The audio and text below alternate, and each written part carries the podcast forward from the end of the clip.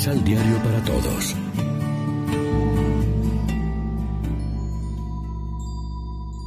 Primera lectura. No cierren su corazón. Amen al forastero, porque también ustedes lo fueron en Egipto.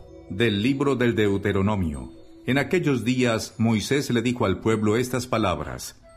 Ahora, Israel, advierte bien lo que el Señor te pide, que temas al Señor tu Dios, que cumplas su voluntad y lo ames, que sirvas al Señor tu Dios con todo el corazón y toda el alma, que cumplas los preceptos del Señor y los mandamientos que hoy te impongo para tu bien.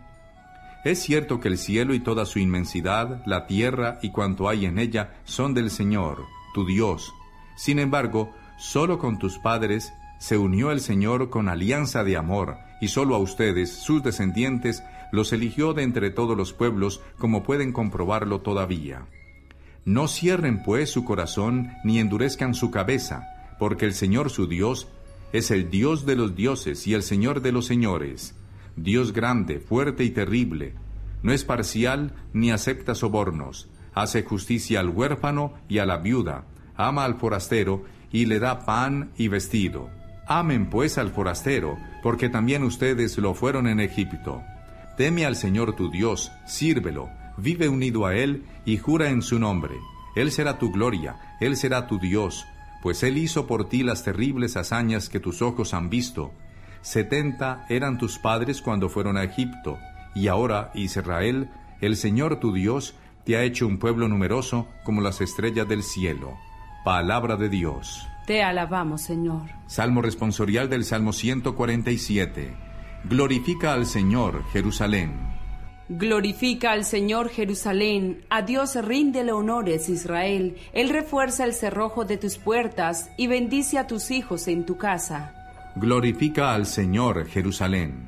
Él mantiene la paz en tus fronteras, con su trigo mejor sacia tu hambre. Él envía a la tierra su mensaje y su palabra corre velozmente. Glorifica al Señor Jerusalén. Le muestra a Jacob su pensamiento, sus normas y designios a Israel. No ha hecho nada igual con ningún pueblo, ni le ha confiado a otros sus proyectos. Glorifica al Señor Jerusalén.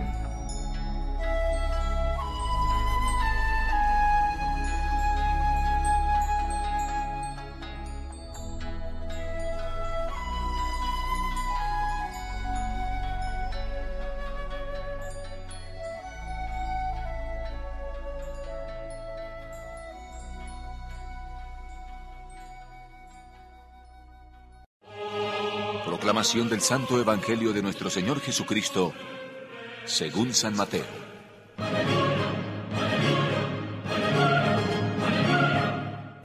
Un día, estando Jesús en Galilea con los apóstoles, les dijo, El Hijo del Hombre va a ser entregado en manos de los hombres, que le darán muerte, pero resucitará al tercer día.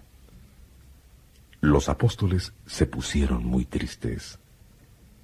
Al volver a Cafarnaún, se acercaron a Pedro los que cobran el impuesto para el templo y le dijeron, ¿El maestro de ustedes no paga el impuesto? Claro que sí. Contestó Pedro y se fue a la casa. Cuando entraba, se anticipó Jesús y dijo a Pedro, ¿Qué piensas de esto, Simón? ¿Quiénes pagan impuestos o contribuciones a los reyes de la tierra? ¿Sus hijos o los extraños? Pedro contestó, Los extraños. Y Jesús le dijo, Los hijos, pues, no tienen por qué pagarlo. Sin embargo, para no escandalizar a esta gente, vete a la playa, echa el anzuelo y al primer pez que pique, ábrele la boca. Hallarás ahí una moneda de plata. Tómala y paga por mí y por ti. Lección Divina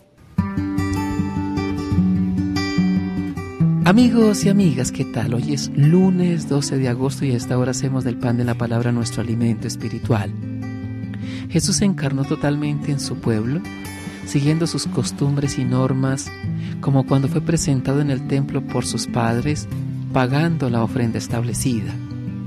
Él, siendo el hijo del dueño y soberano de todo, De por sí estaría exento de pagar tributos, pero quiso someterse a ese deber humano para enseñarnos que, aun siendo ciudadanos del cielo, no dejamos de ser también ciudadanos de este mundo con deberes cívicos y sociales.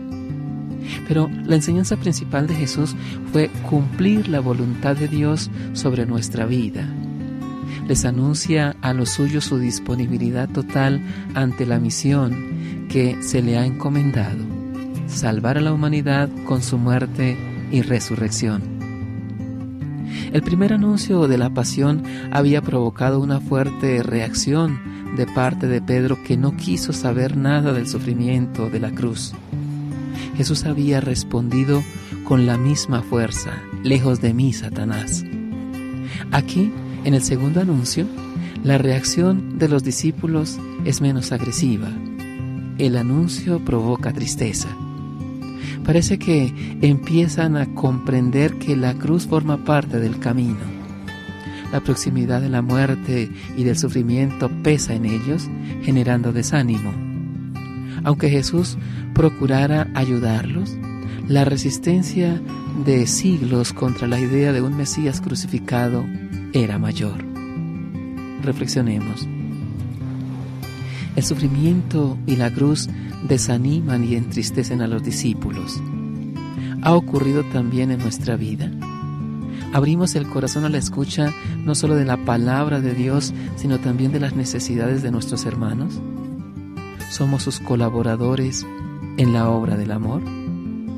Oremos juntos. Te bendecimos, Padre, por Jesucristo, que nos rescató de la muerte y nos hizo hijos tuyos, libres en el Espíritu para amarte y amar a los demás. Haz de nosotros tu templo santo y de nuestra vida el culto espiritual que te agrada. Amén. María, Reina de los Apóstoles, ruega por nosotros.